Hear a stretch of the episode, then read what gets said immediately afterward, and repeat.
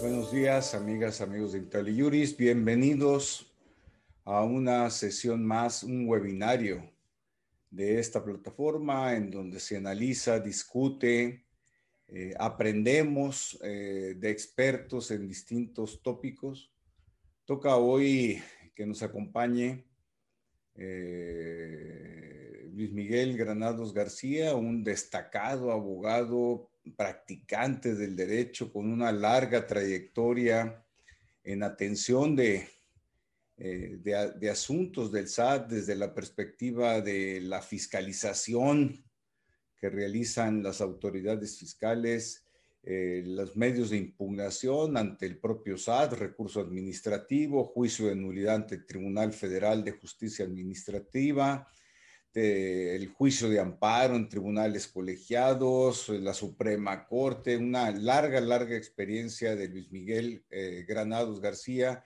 Hoy nos sentimos muy honrados. Eh, tiene mm, muchos años practicando en su despacho de abogados, uno de los más exitosos de México.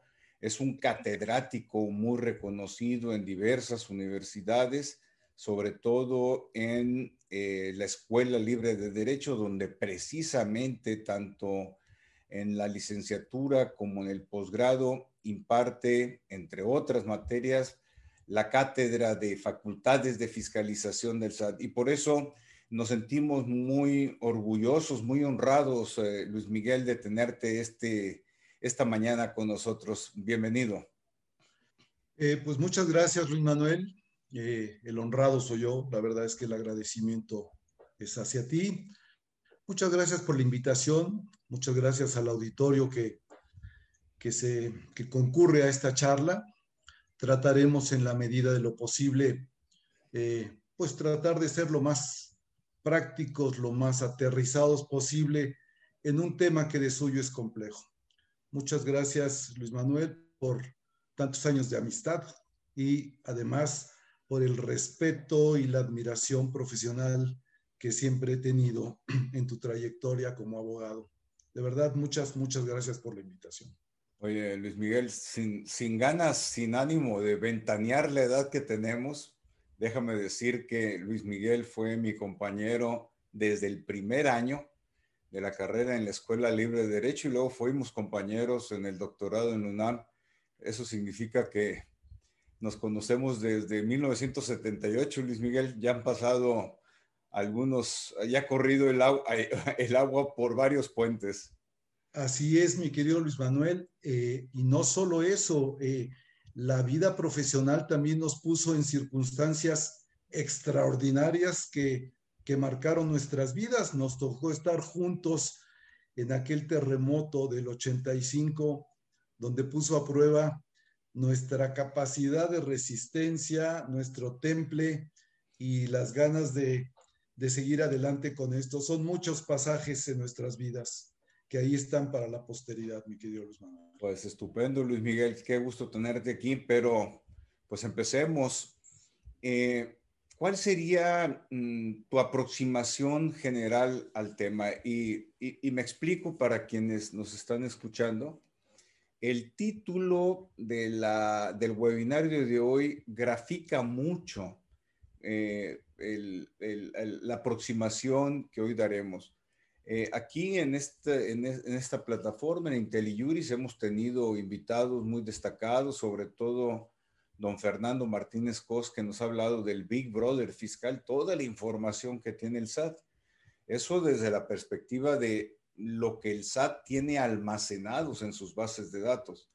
Hoy nos movemos a lo que puede hacer el SAT para fiscalizarnos precisamente con base en la información que, eh, cuenta.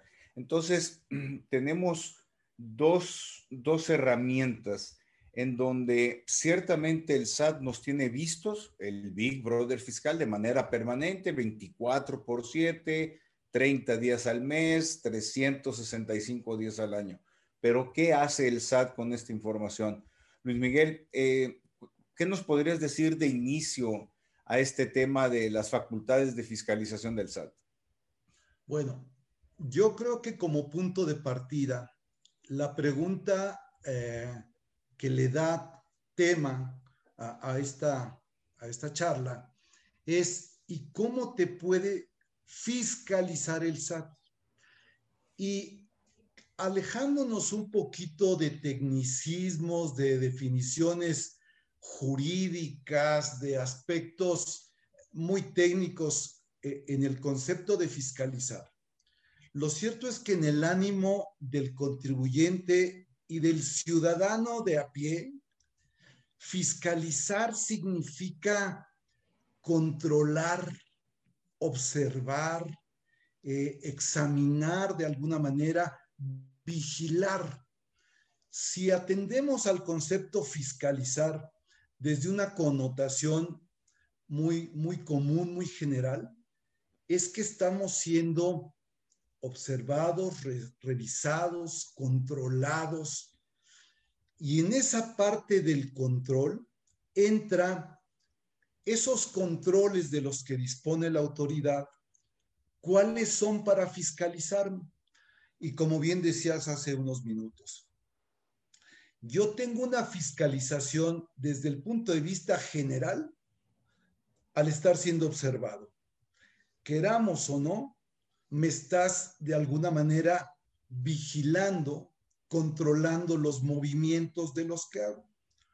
Si después de ese control, de esa vigilancia, a partir del concepto que, además queda muy ad hoc del Big Brother fiscal, porque me estás viendo, porque me estás eh, revisando, porque estás teniendo información eh, minuto a minuto con una fiscalización prácticamente eh, inmediata al día, con todos los temas de reporte, pues entonces, ¿qué vas a hacer con toda esa fiscalización que fue observada para traducirla ahora en actos concretos, formales, de fiscalización a la luz de los procedimientos que te reconoce la ley.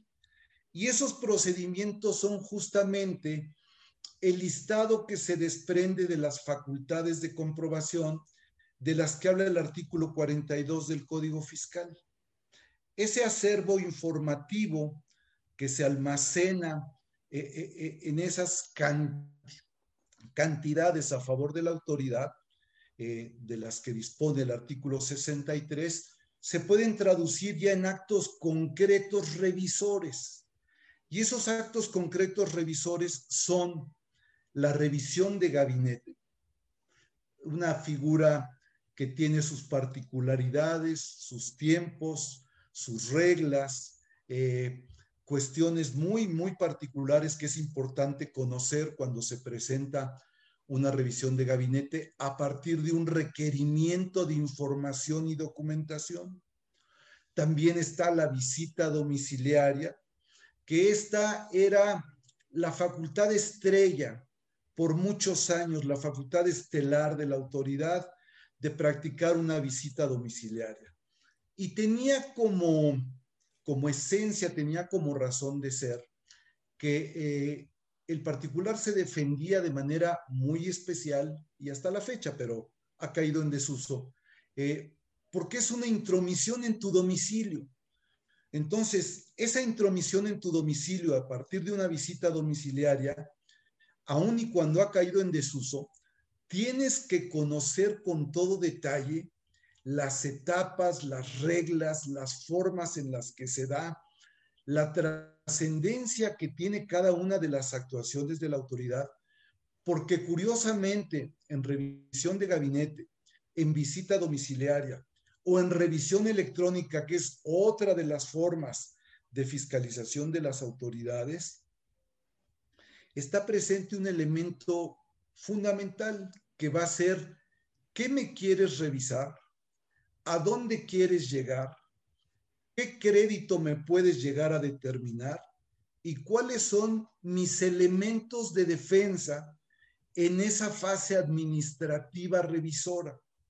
Si el contribuyente, si el visitado, si el requerido descuida la etapa probatoria, descuida la etapa de eh, desvirtuar observaciones, de atender la última acta parcial, de atender eh, eh, la preliquidación, en fin, la, revisión preliminar que te, que te, notifica, la resolución preliminar que te notifican en una revisión electrónica, tiene consecuencias muy graves cuando llegas a la etapa contenciosa. Entonces, hay una importancia de suyo conocer esas etapas en cada uno de estos procedimientos. Y, y, resulta importante conocer estos procedimientos porque a la par de que tienen su propia trascendencia, las tienes que confrontar con aquellos otros casos en los que sin ser facultades de comprobación, la autoridad en fechas recientes se ha dado a la eficiente tarea de allegarse información a partir de otra figura que son las facultades de gestión. Entonces, si no logramos distinguir facultades de gestión de facultades de comprobación y conocer a detalle las características de las facultades de comprobación, corremos el riesgo de situarnos en una situación que puede tener consecuencias delicadas, ya sea porque lo atendí, porque lo desatendí o porque viene una evaluación muy a conciencia de saber si tiene el mismo efecto una carta invitación que un requerimiento de información en una revisión de gabinete. A pesar de que son figuras distintas, pueden tener eficacias similares. Qué paradójico. Las facultades de comprobación están dadas para que la autoridad verifique el cumplimiento de obligaciones, determine contribuciones en su caso, eh, compruebe si hay la comisión de algún delito fiscal o simplemente se allegue de información para proporcionársela a otras autoridades. Eso que es propio de las facultades de comprobación también puede obtenerse, al menos en el caso de obtener información, a partir de las, de las facultades de gestión. Y, sin embargo son figuras diferentes porque una de ellas no tiene efectos vinculativos propiamente, es un acto previo, eh, informativo, orientador, pero de que se te prenden los focos de alarma, de que te eriza los pelos y de que sientes que hay que tomar medidas inmediatas, sin lugar a dudas. Es más, yo te puedo asegurar que en el miedómetro, si tuviéramos un miedómetro, no sé qué te daría más miedo. Si una carta invitación, un requerimiento en una revisión de gabinete, una orden de visita o estornudar y tener calentura la noche anterior, ¿cuál de los cuatro escenarios te causaría más temor?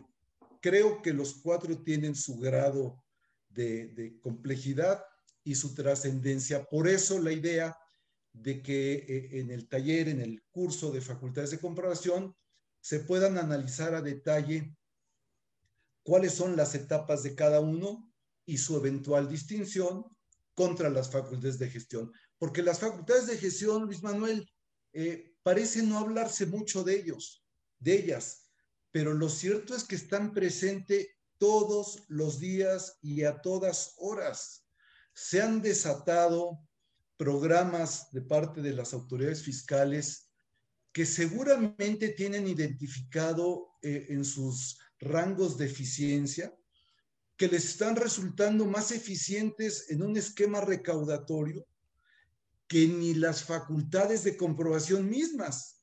Máxime que en tiempos de pandemia, su personal, su personal de Hacienda, para efectos de una presencia física en el domicilio de los contribuyentes, pues se vio limitada, se vio acotada, no solamente por el personal de Hacienda, los propios contribuyentes no estaban en sus domicilios. Entonces, en ese voltear a ver qué otros esquemas me pueden representar una eficiencia recaudatoria, sin duda alguna, sin temor a equivocarme, eh, el esquema de facultades de gestión a través de cartas invitación, de, de exhortos, de comunicados, de avisos informativos en tu buzón tributario, de requerimientos que no son facultades de comprobación, de verificaciones que no son facultades de comprobación. Incluso hay un artículo expreso en el, en el Código Fiscal, 42A, si no mal recuerdo, que dice, te voy a requerir información para preparar actos de fiscalización. Oye, este, quiere decir que de alguna manera te voy a aportar información relevante, valiosa de mi situación fiscal, con la que me va, estoy comprando la soga con la que me vas a ahorcar. Entonces, de alguna manera, esos elementos en donde la, la autoridad actúa requiriendo, pidiendo información, verificando, eh, mandando cartas invitación y te dice, no son facultades de comprobación, estoy de acuerdo, no lo son desde la óptica de su formalidad, pero el efecto que producen, que, a la, que al final del día tiene que ser de convencimiento, de acercamiento, de orientación, de información y de alerta, desde luego que ante una situación de alerta. Una carta invitación no puede quedarse en el cajón, por más que me digan que solo es una carta invitación. La carta invitación trae un elemento conceptual muy importante. Algo ya detectó en los radares informáticos la autoridad que le está llamando la atención. Y entonces, ese análisis que tú hagas alrededor de la carta de invitación o de un requerimiento que no es facultad de comprobación, tiene que prender los radares, tiene que prender los focos del radar y hacer una evaluación muy a conciencia de y cómo andan mis pecados. Porque cuando te llega la carta de invitación, lo primero, aparte de ponerse los pelos de punta, es, ¿y ahora qué hice? ¿En qué ando mal? Y esa revisión cuidadosa, una un escenario de autocrítica es, pues, a ver, cometí pecados, no cometí pecados, y si los cometí, ¿de qué tamaño son? Porque no hay contribuyente perfecto, Luis. No hay empresa perfecta. Todas, por una u otra circunstancia, alguna posible inconsistencia hay, o de registros, o de eh, la estructura de tu contabilidad, o de avisos, o de presentación de declaraciones, o simplemente es un tema de interpretación. Lo que tú hiciste deducible, lo que tomaste como acreditable. Ya no hablemos de si entraste o no en contacto con empresas fachada y comprobantes fiscales digitales de dudosa procedencia. Pero fuera de eso, creo que el escenario en el que estamos eh, inmersos es cómo me puede fiscalizar el SAT me puede fiscalizar a través de las facultades de comprobación. ¿Cómo me está fiscalizando las 24 horas, los 365 días, si apelamos a, a que el vocablo fiscalizar pudiera, en el sentido común de los contribuyentes, identificarse como observar, controlar, examinar, eh, para efectos de a llegarse esa información.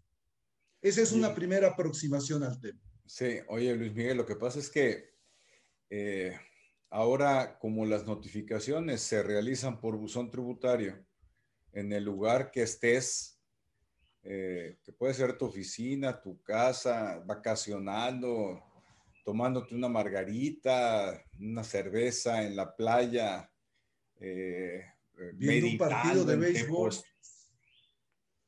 meditando en Tepoztlán, es decir, te llega el buzón tributario, un aviso en el buzón tributario, abres el medio de comunicación que diste de alta, que ya va a ser tu WhatsApp, bueno, mensajería y el correo electrónico, entonces te llega, ¿no? Y el teléfono. por teléfono. Y ves el logo del SAT y el águila nacional.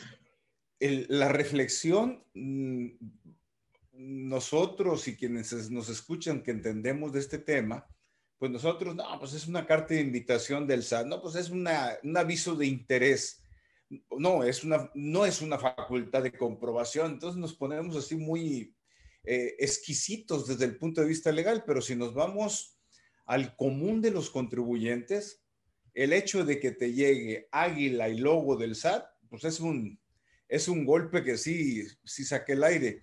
Sobre todo si te dicen, oiga, este, fíjese que usted no presentó su declaración provisional correspondiente al mes de febrero y marzo del 2021 y tú en conciencia sabes que no las presentaste. Eh, las posibilidades de que el SAT se equivoque, no se equivoque, bueno, pues es un tema que, que no viene al caso discutir en estos momentos, pero el caso es que te agarró. Y yo veo tres canchas en las que el SAT hoy por hoy se mueve legalmente con jurisprudencia de la Suprema Corte de Justicia validado. Uno son facultades formales de fiscalización, que son las que tú te referiste.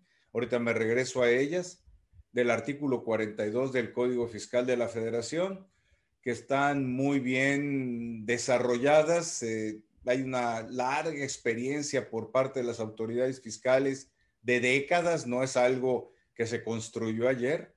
Luego tenemos facultades de gestión, que es en donde se ubican las cartas de invitación.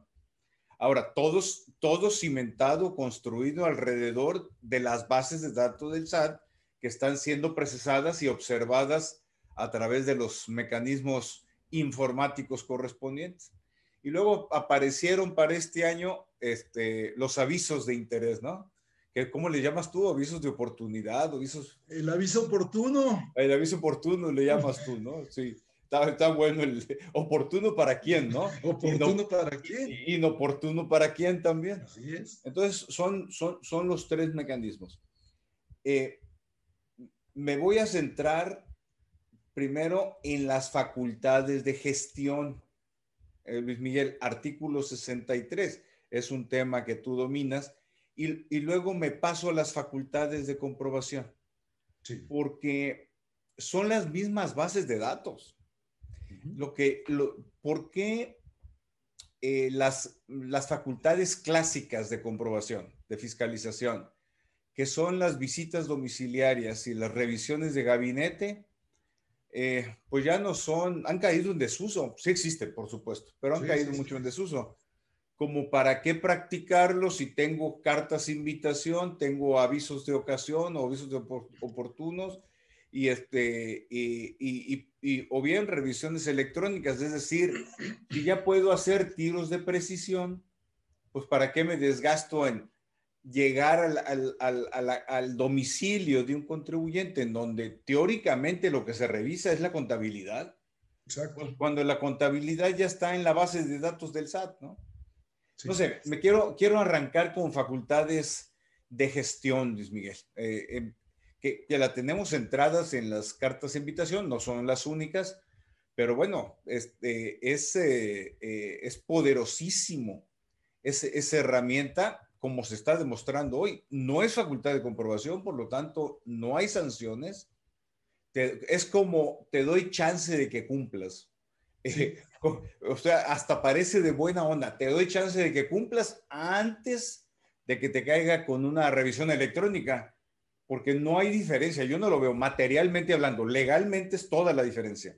Yo no veo la diferencia entre una carta de invitación y una revisión electrónica, pero bueno, tú, tú nos dirás. Mira, mira Luis Manuel, e, e, el tema efectivamente como lo planteas es las facultades formales ahí están y podía, podía consistir en una situación aleatoria, totalmente aleatoria que te tocara una visita domiciliar. Podía ser totalmente aleatorio que te tocara una revisión de gabinete. Y hay a lo mejor a quien en la vida le ha llegado una visita domiciliaria y ha vivido tranquilo todos, todos estos años. Pero lo que es inevitable es que de pronto ante la eficacia recaudatoria que provocan las facultades de gestión, se desplieguen emisiones masivas de documentación, cartas, invitación, requerimientos para ver si estabas en las actividades vulnerables, en fin, como bien dices, hay toda una gama de, actuación de la autoridad que puede eh, repercutir en aspectos recaudatorios. ¿Por qué? Porque hay un elemento fundamental en la carta invitación. Es un elemento que está presente, aunque no lo queramos, y es una situación de temor, de riesgo, de riesgo como contribuyente.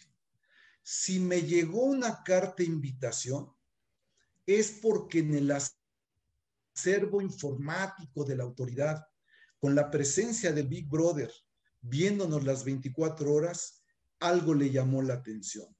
Y lo mismo le llamó la atención que efectivamente no has cumplido y lo obtuvo de allegarse información de sus bases de datos, como también el tema en el que dices, yo no he cometido nada, pero me causa temor que estoy siendo observado.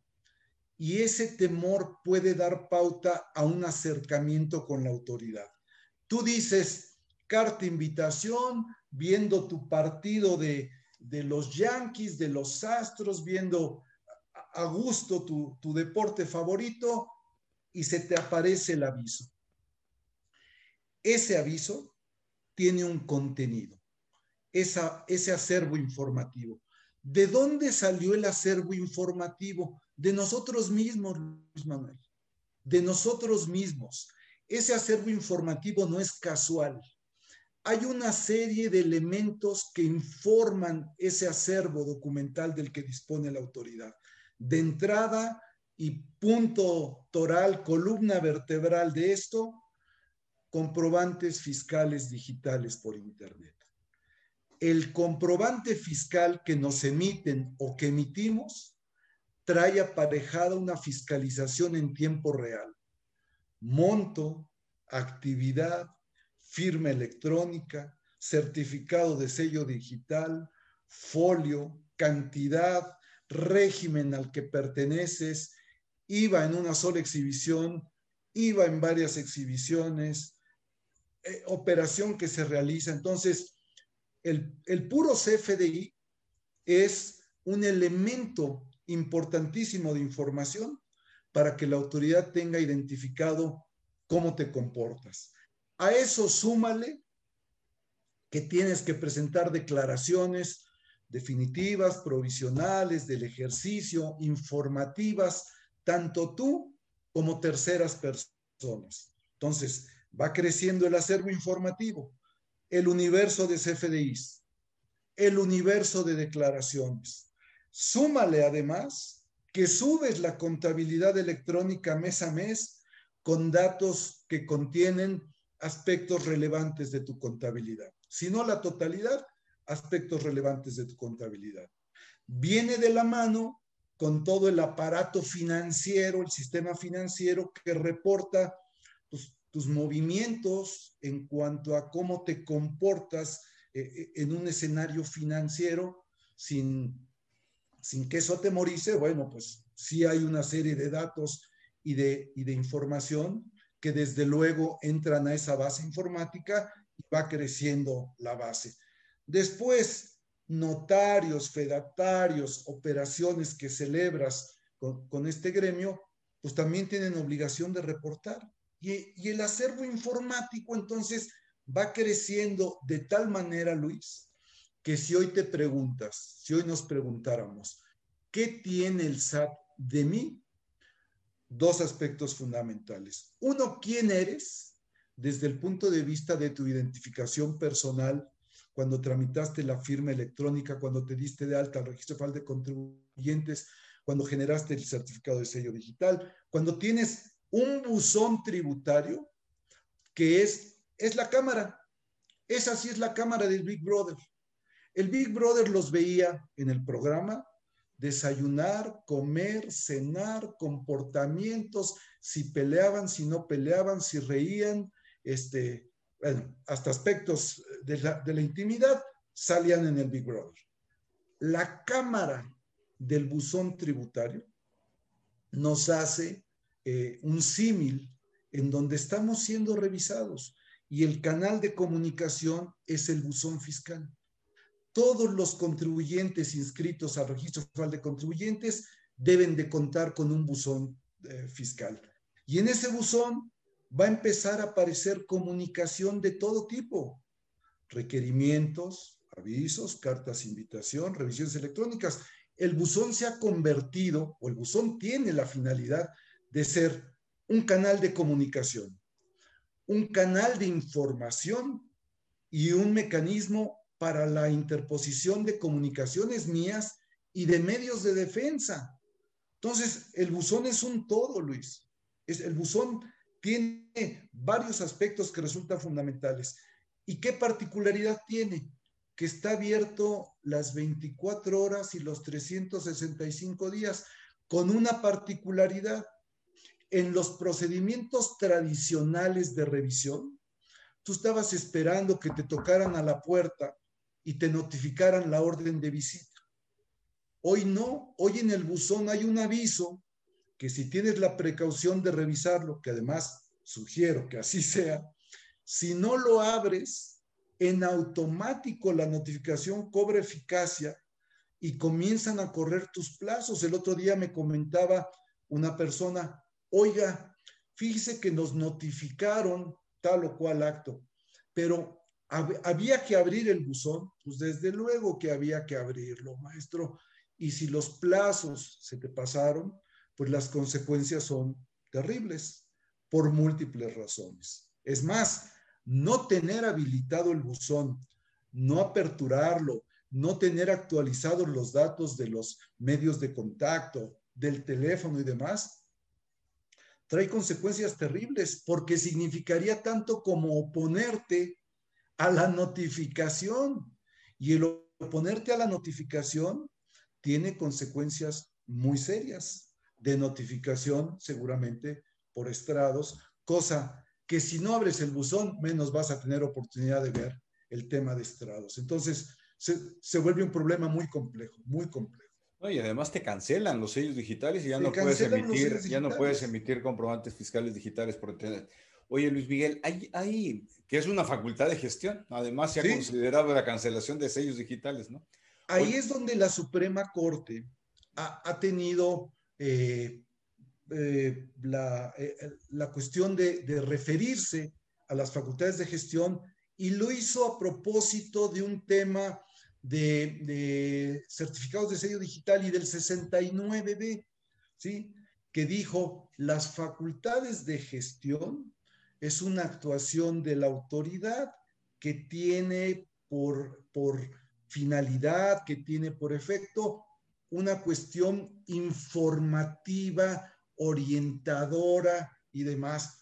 Entonces, si esa es la parte en la que se colocan las facultades de gestión, pues entonces entramos en un terreno muy delicado, muy delicado porque si bien no estás actuando con tus facultades de comprobación, las formales, las que, las que conocemos, dice la Corte, son facilidades para cumplir obligaciones voluntariamente.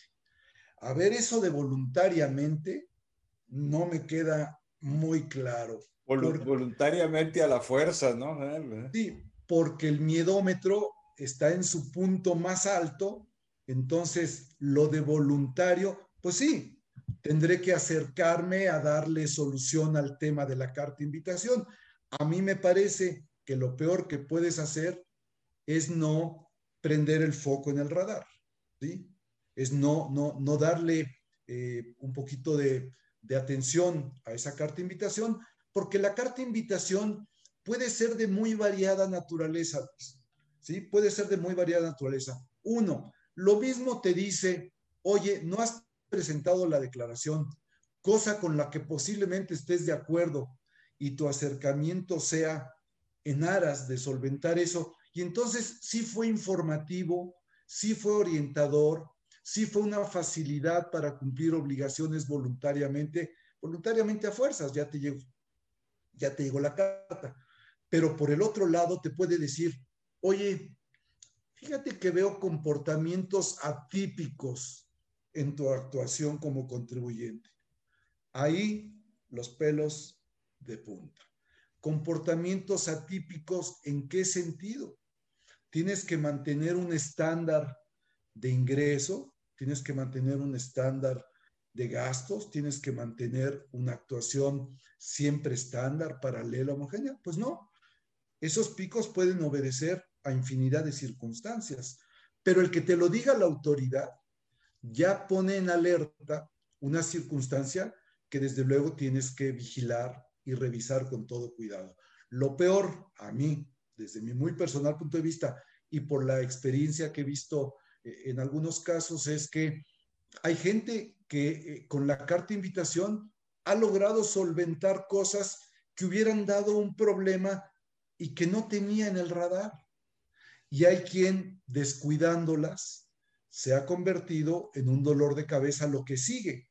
Porque me dirás, es carta invitación, no tiene eh, un elemento vinculativo, no, no es vinculante, no es obligatorio, la guardamos en el cajón. Pues no, el no atender la carta invitación seguramente detonará que venga un requerimiento formal y después del requerimiento formal, seguramente todo, todo, toda la, la andanada, todas las baterías de la autoridad para llegar a donde quiere llegar. ¿Por qué? Porque del acervo informativo del 63 le dio contenido a la carta invitación. No me atiendes la carta invitación, seguramente vendré con un requerimiento. El requerimiento no me resulta suficiente, no, no despliego toda la, capacidad de llegar a donde quiero llegar, pues todavía tiene las baterías del 42 en, una revisión electrónica posiblemente. Entonces, por eso la necesidad de, de ver esto. Que si las facultades de gestión, que si las facultades de comprobación, sí, su distinción es importante. Las facultades de, gestión son una actuación previa de la autoridad llámale fiscalizadora o no, eh, entramos en un terreno eh, de, semántica. Pero lo cierto es que la carta de invitación tiene un contenido, un contenido que ya advirtió la autoridad en ese, en ese registro informático. Entonces, mal haría en no poner atención a que me están queriendo decir algo. Y la carta de invitación puede terminar en recaudación, sí. Sí, si la carta de invitación me dice, tienes discrepancias, tienes omisiones, advierto que no me estás declarando correctamente, fíjate que te tengo registrado con estos ingresos y me estás declarando esto, pues a lo mejor en, una, en un examen de autocrítica, de evaluación muy consciente de tu situación fiscal, dices, oye, hay razón en lo que me están diciendo hay razón en lo que me están presentando. Puedo corregir la situación, puedo enterar aquello que debo. ¿Y en qué terminó la carta de invitación? En un procedimiento de fast track, de gestión rápida, poco tortuosa para la autoridad, recaudatoria finalmente, porque logra el cometido de allegarse recursos que pudieron haber sido a lo largo de un procedimiento de facultades de comprobación, sí, pero si la carta de invitación está teniendo efectos recaudatorios, pues desde luego que nadie va a quitar el dedo del renglón de que vendrán más cartas de invitación y de que vendrán más avisos de oportunidad, como, como le hemos llamado. Oye, Luis Miguel, precisamente un tema el, que acabas de comentar es el del artículo 69b del Código Fiscal de la Federación.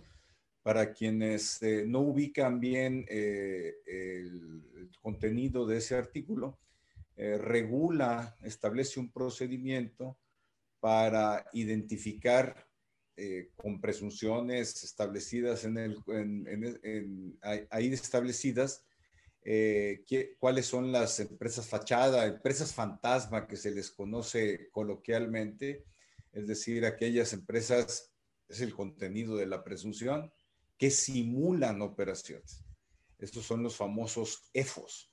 y los contribuyentes que celebran operaciones con esas empresas fantasma se les llama EDOS, empresas que deducen operaciones simuladas.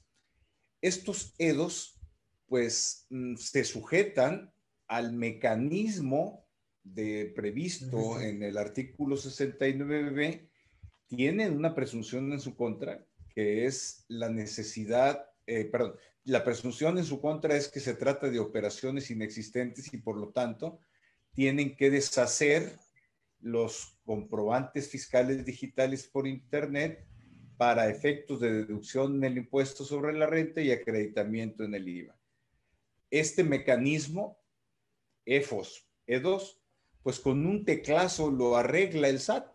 Tiene la base de datos, es decir, como comentabas hace un momento, tiene determinados en listas definitivas quiénes son los EFOS, empresas fantasma, conforme dicho eh, artículo 69b, y tiene la base de datos activa, actual, de los eh, comprobantes fiscales digitales emitidos por este EFO en favor de Hugo, Paco, Luis y todo tipo de empresas. Con un teclazo lo arregla, es decir, no se necesita teclazo, buzón tributario, pues ya te tiene automáticamente agarrado y por lo tanto los mecanismos de fiscalización son eficientes. Y por cierto, ahora que sale la reforma en materia de subcontratación, eh, las bases de datos además ya se van a cruzar con las del, del SAT, ya se van a cruzar con las del Infonavit y las del IMSS. Entonces, pues ahí sí se, vamos a utilizar una expresión eh, coloquial, pues se va a chisporrotear todo, ¿no? Porque no hay manera de escapar de esto. ¿Cómo ves? Y mira, no solo eso, Luis, cuando tocas el tema del 69B, que tiene sus particularidades, sus reglas y que ha sido un verdadero dolor de cabeza, nadie discute, absolutamente nadie discute la necesidad de acabar con el tema de las empresas fantasma, que de fantasmas no tiene nada, ¿eh? Son empresas perfectamente constituidas, que emiten comprobantes fiscales a la luz de una firma electrónica, de un certificado de sello digital y demás. El fantasma es el que no existe. Estas sí existen, sí existen y operan. Y operan en la realidad con volúmenes que no nos podemos imaginar de los temas de facturación que representan. Entonces, atacarlos no está mal. Me parece que la medida es este, viable, certera, y qué bueno que esto, que esto se ataque. El problema es que inmersos en ese universo hay quienes están colocados en el tema del 69B de rebote, porque sí celebraron operaciones de alguien que les dio un comprobante fiscal real y hay quienes están en una situación que posiblemente lo saben de antemano, que se colocaron en una situación irregular. ¿Dónde quiero detenerme un poquito? En el tema de aquellos contribuyentes que sí celebraron operaciones con empresas reales, con empresas que les expidieron un comprobante fiscal con todos los requisitos y en donde la operación y el acto sí es real, sí es existente. Y a pesar de eso, a pesar de eso, en muchos procedimientos, en muchas revisiones de la autoridad, llámese revisión de gabinete, llámese eh, visita domiciliaria, tienes presente un tema de parte de la autoridad que se ha vuelto una constante. Presumo que no hay materialidad y rechazo absolutamente todo. Y no hay materialidad porque bajo el argumento de demuéstrame la esencia y no la forma, entonces tu contrato, tus CFDIs, tus pólizas de egreso, tu transferencia bancaria, tu estado de cuenta, eh, la operación debidamente documentada, las carpetas de materialidad, los entregables, a la autoridad en un número importante de las veces le está resultando verdaderamente irrelevante. Y entonces quiere más y más y más información. La materialidad se ha vuelto un dolor de cabeza porque me parece que ha llegado a extremos de discrecionalidad y de falta de idoneidad en lo solicitado. ¿sí? Tú puedes tener una asesoría que redundó en, una mayor, en un mayor incremento en tus ventas y tienes una gráfica de crecimiento y tienes los entregables y tienes el contrato y tienes la documentación de soporte y cómo pagaste y todo. Y te llega la autoridad y te dice, oye, ¿y cómo venía vestido el asesor? ¿Y cuánto medía el asesor?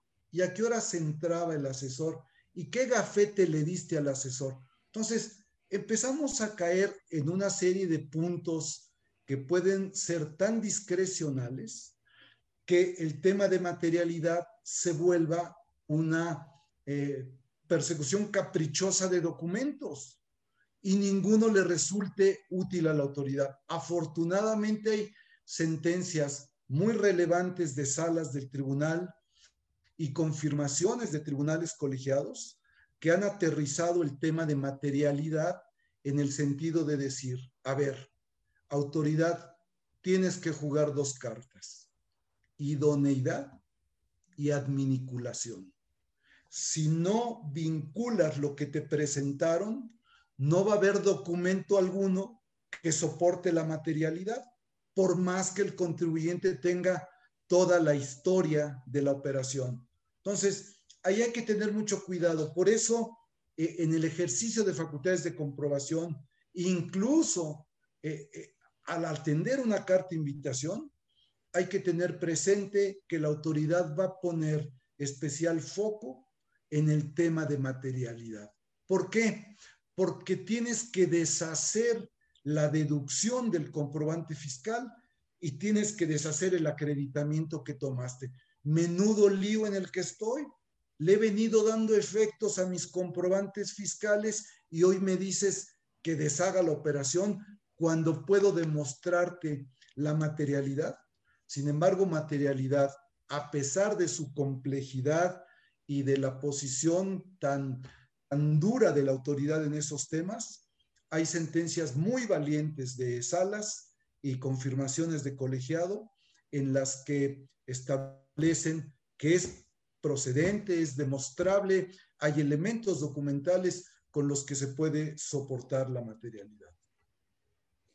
Eh, Luis Miguel, ya se nos está yendo el tiempo y, no hemos entrado al tema de las facultades de comprobación, que no me preocupa tanto porque este jueves empezará aquí en, en IntelliJuris precisamente un curso, el ABC de las facultades de comprobación del SAT. Ahí sé que entrarás al detalle a todos estos temas que hemos bosquejado, mm, sobre todo en lo que corresponde al artículo 42 del Código Fiscal de la Federación, que se refiere a facultades formales de fiscalización distintas a las facultades de gestión que nos has detallado y abundado. Eh, yo identifico algunas facultades de comprobación, las clásicas caídas en desuso, no se digan tiempos de pandemia, que son las visitas domiciliarias, y las revisiones de escritorio o de gabinete, como también se les llama. Tenemos las revisiones electrónicas y tenemos las inspecciones, las llamadas inspecciones. ¿Cómo sintetizarías? Sé que es difícil, Luis Miguel, porque será la plática de varias horas en este seminario que darás eh, a partir de este jueves a las 9 de la mañana, hora de la Ciudad de México. Deberían de inscribirse quienes no lo han hecho. Eh, ¿Cómo sintetizarías estas facultades de comprobación en las cuatro vertientes o en lo que, como tú lo consideres, Luis Miguel? Pues mira, desde luego que eh, el análisis cuidadoso del artículo 42 nos permite identificar que en la revisión de gabinete iniciamos con un requerimiento de información.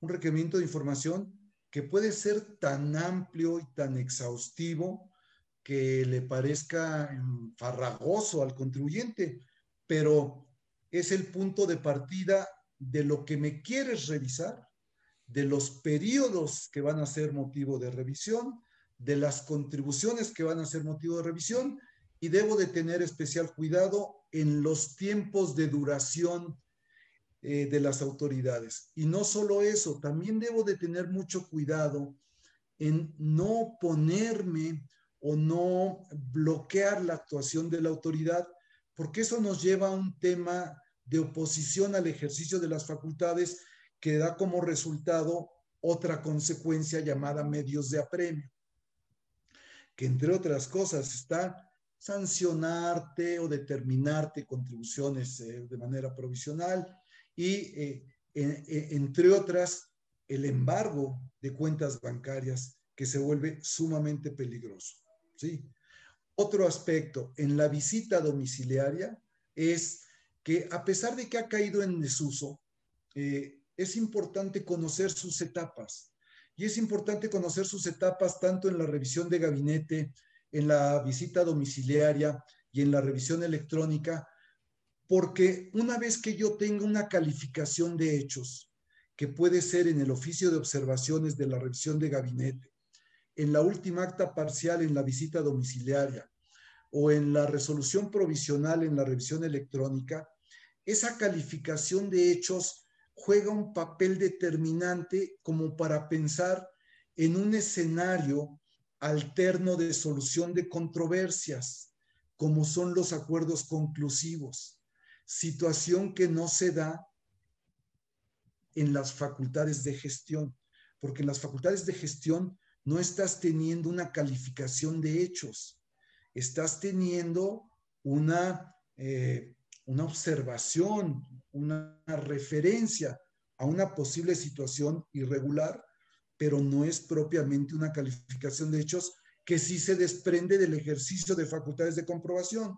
Entonces, conocer con detalle mi última acta parcial, mi oficio de observaciones, o mi resolución provisional en una revisión electrónica permitiría en un momento determinado evaluar la conveniencia o no de adoptar un acuerdo conclusivo. ¿Por qué? Porque hay un caramelo en el acuerdo conclusivo.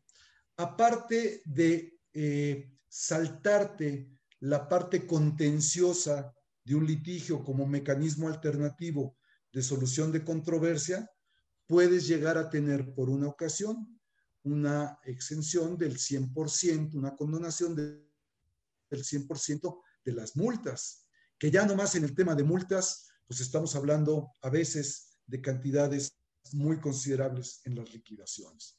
Y a la par de esto, las visitas de verificación a las que hacías referencia, también están en el artículo 42, fracción quinta, y estas van enderezadas hacia verificar el cumplimiento de obligaciones en materia de expedición de comprobantes fiscales, eh, de la contabilidad, de los avisos al registro federal de contribuyentes, de marbetes en bebidas embriagantes, alcohólicas, este, cigarros, cajetillas, los precintos, eh, internación, estancia de mercancías en territorio nacional.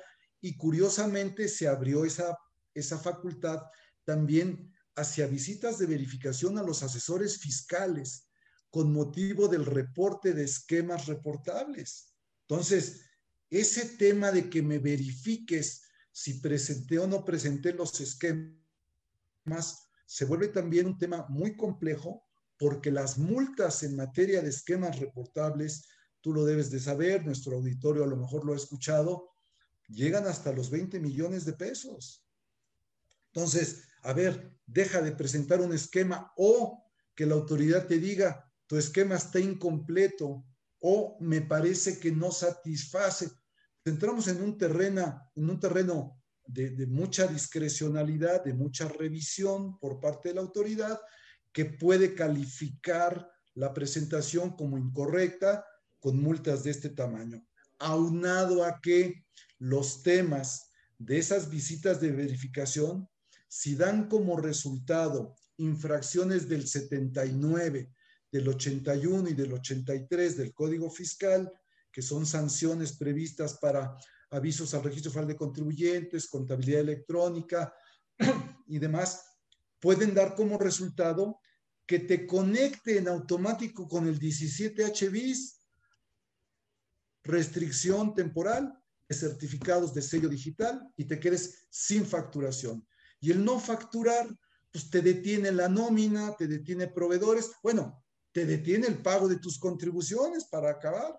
Entonces, no ahorques a la gallina de los huevos de oro. Por eso creo que es importante identificar en toda esta secuencia de facultades de comprobación sus etapas, sus plazos, sus tiempos, la oportunidad probatoria en cada una de las etapas y la posibilidad, sin duda, de la celebración de adopción de un acuerdo conclusivo.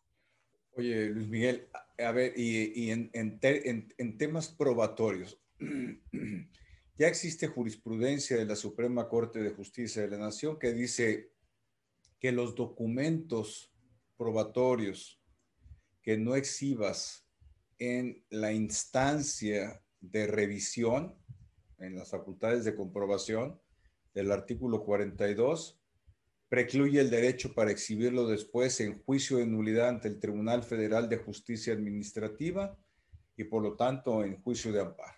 Es decir, eh, acotando o haciendo referencia precisa al tema que tú señalas, hay que defenderse oportunamente y además bien de manera exhaustiva en términos probatorios. Pero el mismo problema lo tenemos en, en el artículo 69b, en donde ya también se resolvió en jurisprudencia de la Corte que si no te defiendes como, como EFO, no se diga eh, eh, como, eh, como, EDO, en esas etapas probatorias que se abren en los procedimientos del artículo 69b, también precluye tu derecho de hacerlo. Es decir, ya en juicio te quedas sin pruebas.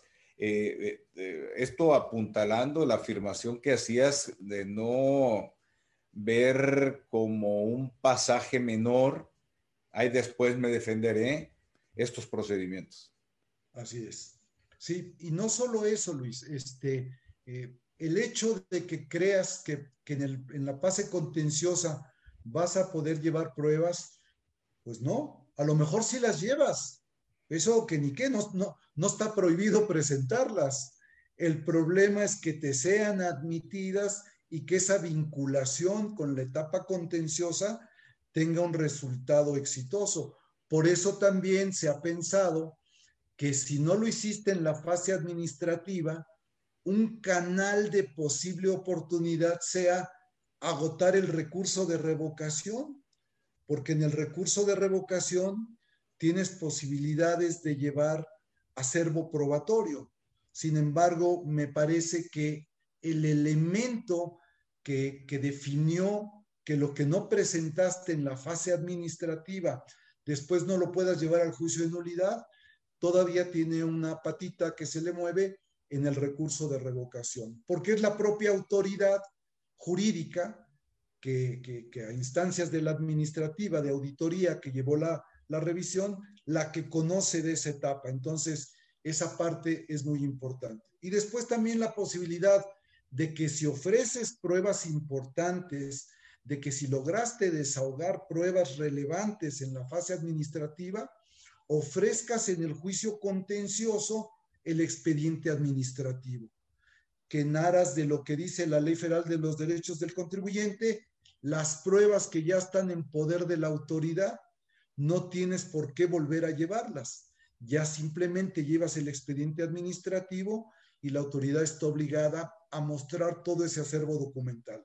Lo que, lo que subyace en el tema de no te permito que lleves pruebas a la fase contenciosa que no mostraste en la fase administrativa, tiene, un doble, tiene una doble interpretación. Uno, quizá las preparaste eh, mañosamente fuera de la revisión eh, de la que fuiste objeto. Y dos, ¿por qué no me las mostraste en la fase administrativa si estabas tratando de desvirtuar un oficio de observaciones, una última acta parcial o una resolución provisional en una revisión electrónica? Entonces, juega un poco eh, con cierta interpretación de si las tenías, ¿por qué no las mostraste? Si las tenías, ¿por qué no las traes a juicio? Y la otra, que también juega un poco en contra del particular, si las preparaste con posterioridad, es muy factible que las autoridades, y no es que estemos dando ningún tipo de consejo, eh, hagan valer el tema de fecha cierta, que se ha vuelto otro dolor de cabeza. Oye, Luis Miguel, nos quedan dos minutitos y tenemos algunas preguntas. Irene Treviño Frank, la doctora, eh, muy prestigiada. Buen día, gracias por la charla, muy interesante. Con respecto a la eficacia fiscal, ¿hay algún análisis de su porcentaje? Es decir, habla el porcentaje de bateo utilizando las expresiones beisboleras a que te referiste hace rato. ¿Qué tan frecuente actúa el Big Brother desde el punto de vista del contribuyente en la mira? Se refiere a los médicos. En la vida real da la impresión que existen sesgos importantes de carácter político. ¿Cómo ves el comentario, eh, Luis Miguel? Pues desde luego oportuno con el tema que estamos analizando. Si hace referencia al Big Brother, en el Big Brother estamos todos, absolutamente todos. ¿Sí? bajitos, altos, gordos, flacos, médicos, abogados. En el sector médico eh, se da con mucha, con mucha regularidad que eh, los contribuyentes eh, suelen a veces pagar con efectivo, suelen pagar consultas que no van más allá de los dos mil pesos y luego los meten en sus deducciones. Hay todo un tema, ¿sí? El chiste es que si el paciente pide un comprobante fiscal por la consulta y demás, tener cuidado. Ese comprobante fiscal está siendo fiscalizado a los ojos del Big Brother. Que no lleguen con un programa directo contra los médicos son a veces planes globales, generales, e, escenarios donde, pues esta vez vamos por las automotrices, esta vez vamos por las inmobiliarias. Suelen ser programas globales masivos pero eso no excluye que todos, absolutamente todos, estamos en el escenario del Big Brother.